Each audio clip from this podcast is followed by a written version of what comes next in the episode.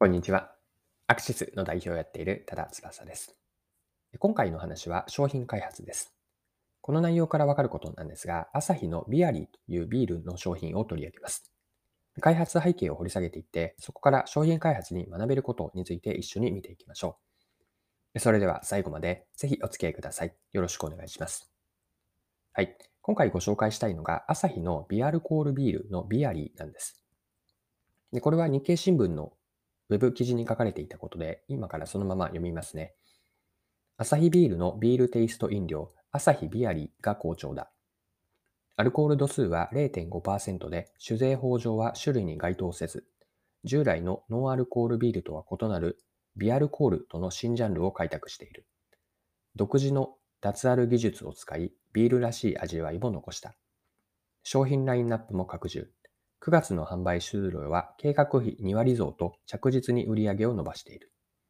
はい。以上が日経の2021年の11月の17日の記事からでした。でノンアルビールというのはビール風味は出している飲料なんですで。確かにビールに近い味は再現しているものの、ビールとはどこか違って、個人的には味になんとなく違和感って感じるんですね。皆さん、ノンアルコールビールっていかがでしょうかね？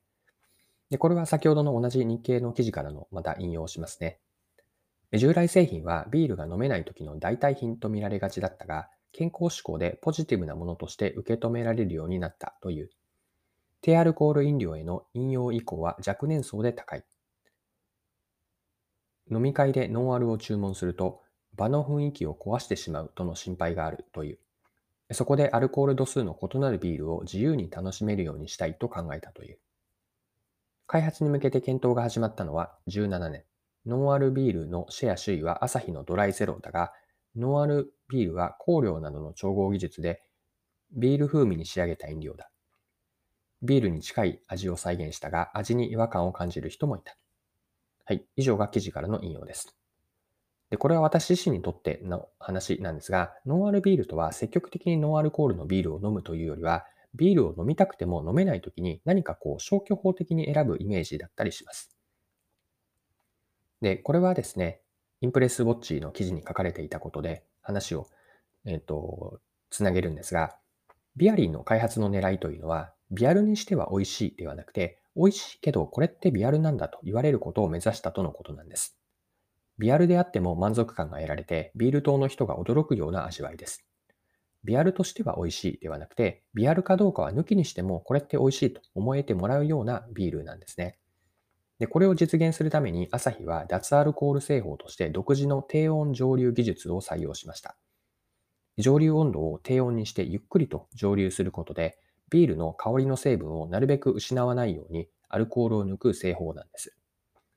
で、ビアリーの開発というのは、ノンアルコールビールへの消費者が何気なく感じている不満とか、満たされない気持ちに寄り添ったことからだったんです。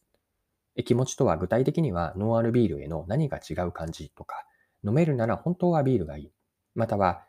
周りに合わせて仕方なくノンアルのビールを頼んだ。まあ、こうした生活者のちょっとした負なんですね。で、こうした気持ちは飲むシーンでは感じるものの、その後に食事が始まれば忘れてしまって、そうするとまた次のような同じ場面では同じことが起こるわけです。不満は解消されることなく、いつまでも残り続けるんですね。でこのような消費者の満たされない気持ちとか潜在的なニーズに応えるのがビアルコールであるアサヒのビアリーなんです。で、先ほどのインプレスウォッチの記事に書かれていたことで、ビアリーを買っている層というのは約23%、4人に1人弱ですね。23%が20から30代とのことで、これは他のビールと比べて特徴的なんだそうです。また、ビールを買う人が一緒にビアリーを買っているというのも興味深くて、日常的にビールを飲んでいる人でも翌日に影響しないようにとか、または例えば家事をしながらでも飲めるなどのニーズがあるんでしょう。はい。では最後にですね、ここまで見てきた朝日のビアリーから商品開発についてマーケティングの視点も入れながら学べることについて整理をしてみましょう。で一言で言えば、学びは生活者やあとは顧客企業も入れていいんですが、想定顧客の満たされない不満を見つけてビジネスチャンスにつなげようです。ビアリーは生活者のノンアルコールビールへの不満とか不都合なところ、こうした負に向き合って、もしかすると消費者本人が不満としては明確には意識できていないような気持ちを汲み取りました。エセ活者やまたは企業が我慢を強いられていること、例えば手間とか精神的な面倒さは何かを掘り下げることの重要性、これを学びとしてあるなと思ったんですね。で、言われてみたり見せられて初めて確かに不満だったとか、こういうものが欲しかった、欲しかったと思ってもらえるためには、売り手の側が主体的にお客さんの満たされない気持ちを見出していって、商品開発やマーケティングにつなげること、これがすごく大事だなと。この、このことを今回の朝日のビアリーから改めて学びとして得ました。はい。今回も貴重なお時間を使って最後までお付き合いいただきありがとうございました。これからも配信は続けていくので、次回の配信でまたお会いしましょう。それでは今日も素敵な一日にしていきましょう。